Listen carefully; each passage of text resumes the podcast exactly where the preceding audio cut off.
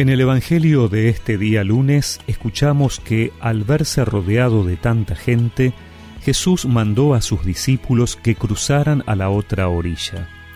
Entonces se aproximó un escriba y le dijo, Maestro, te seguiré a donde vayas.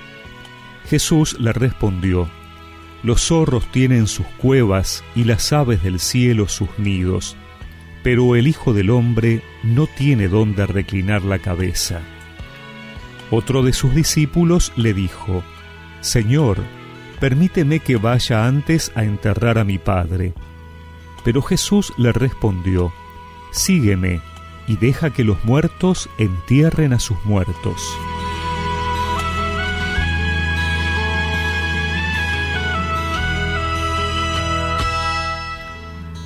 Un escriba que pertenece a un grupo que habitualmente aparece como hostil a Jesús manifiesta su deseo de seguirlo.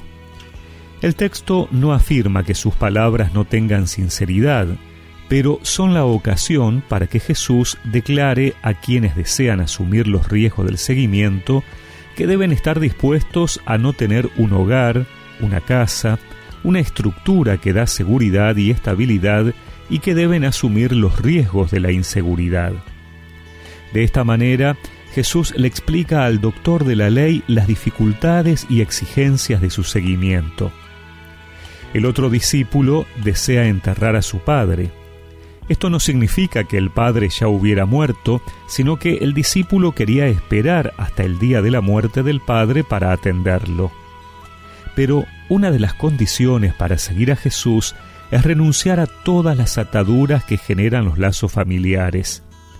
No se puede esperar hasta que se hayan satisfecho todas las experiencias que generan las relaciones familiares, pues nunca se estaría en condiciones de asumir las exigencias de la llamada.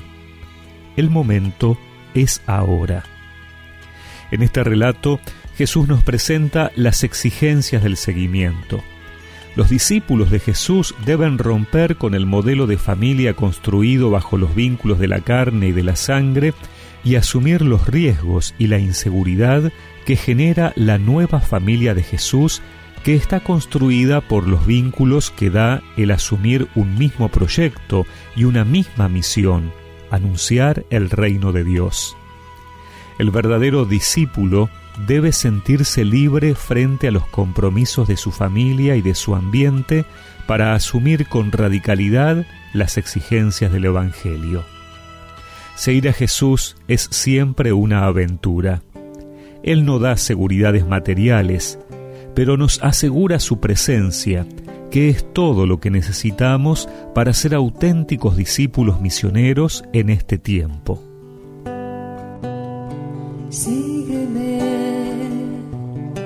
sin miedo,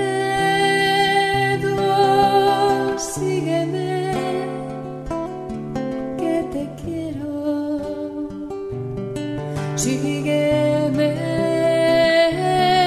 sígueme,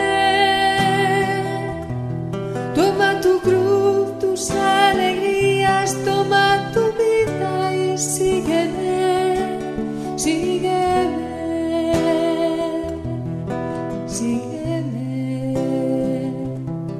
toma tu vida y sígueme y recemos juntos esta oración. Señor, dame un corazón libre para seguirte sin buscar nada a cambio. Amén. Y que la bendición de Dios Todopoderoso, del Padre, del Hijo y del Espíritu Santo los acompañe siempre.